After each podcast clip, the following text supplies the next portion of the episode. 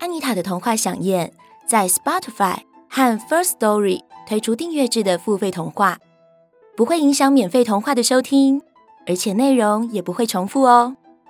好听的故事就在安妮塔的童话饗宴。Hello，小朋友们，我是安妮塔老师。你们夏天去海边玩，有没有不小心喝到海水呢？海水的味道很咸，和我们平常喝的水完全不一样。这到底是为什么呢？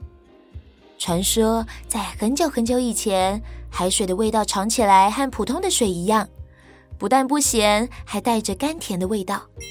后来因为一个神奇的原因，海水的味道才变得咸咸的哦。今天安妮塔老师就准备了这个故事要来跟大家分享。这个故事叫做。海水变咸了。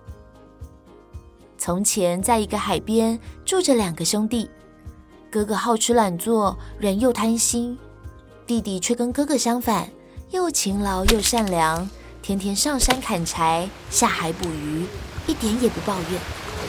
因此，两兄弟的生活也算过得平淡又快乐。这天早上，弟弟带了个饭团，唱着歌，开心地去山上砍柴。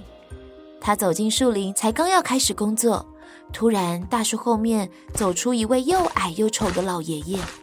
他紧紧抓着弟弟的手说：“好心的人啊，给我一点东西吃吧。”弟弟看老爷爷穿得破破烂烂，怪可怜的样子，就把带来的饭团分了一半给他。老爷爷三两下就把饭团吃光，看着弟弟说：“好心的人啊。”我还没吃饱呢。他盯着弟弟剩下的半个饭团，接着又说：“嗯你把那一半也给我吃吧。”弟弟觉得很为难，饭团本来就刚好够他一个人吃，现在已经分一半给老爷爷了，剩下的一半再分给他，他自己不就没得吃了吗？但老爷爷可怜的样子让弟弟觉得很不忍心，他心想。这个可怜的人一定好几天没吃东西了。我年轻、身强体壮的，一顿饭不吃也没有什么关系。于是就把剩下的半个饭团也给了老爷爷，并说：“老爷爷，您赶紧吃吧。可惜我也只有这个饭团，不能让你吃得很饱。”老爷爷拿起饭团，狼吞虎咽，一下就吃完了。他擦擦嘴巴，点点头，笑着说。年轻人，你的心肠真好，又很照顾老人，实在难得。我很感谢你把饭团让给我。哎，我呢也有一件小东西要送给你，请你好好收着。老爷爷话一说完，就从口袋里掏出一个古怪的石头盒子。他笑眯眯地打开，里面竟然装的是一个和手掌一样大、很精巧的小石磨。老爷爷说：“这是一个很神奇的小石磨，不管你需要什么，只要念‘小石磨，请你磨出东西来’，它就会自己转动，磨出你要的东西。”弟弟睁大眼睛问：“您是说？”不必放什么东西进去，石磨也会磨出食物来。老爷爷点了点头，说：“没错，如果你要的东西足够了，就说‘小石磨，谢谢你，请停下来’。”老爷爷说完，就走进树林里不见了。弟弟拿着小石磨，左看右看，就觉得它像个小玩具，怎么可能会有这么神奇的事呢？他笑了一下，把石磨放在旁边，开始砍柴。到了中午，弟弟肚子饿了，才想起饭团已经给老爷爷吃掉了。他心想：反正现在也没东西可以吃了，我就来试看看好了。于是他拿起小石磨，轻轻地念着：“小石磨，请你磨出饭团来。”说也奇怪，他竟然真的开始转动了起来，磨啊磨。饭团一个接一个不断的滚出来，弟弟看得目瞪口呆。忽然想起老爷爷的话，连忙说：“小石磨，谢谢你，请停下来。”才一说完，石磨就不转了。弟弟拿起饭团吃了一口，米饭又软又香，比自己做的好吃多了。他忍不住又拿了几个吃，味道居然都不一样，甜的咸的都有，好吃极了。弟弟开心的工作到傍晚，太阳下山了，他把小石磨挂在身上，把没吃完的饭团也一起带回家。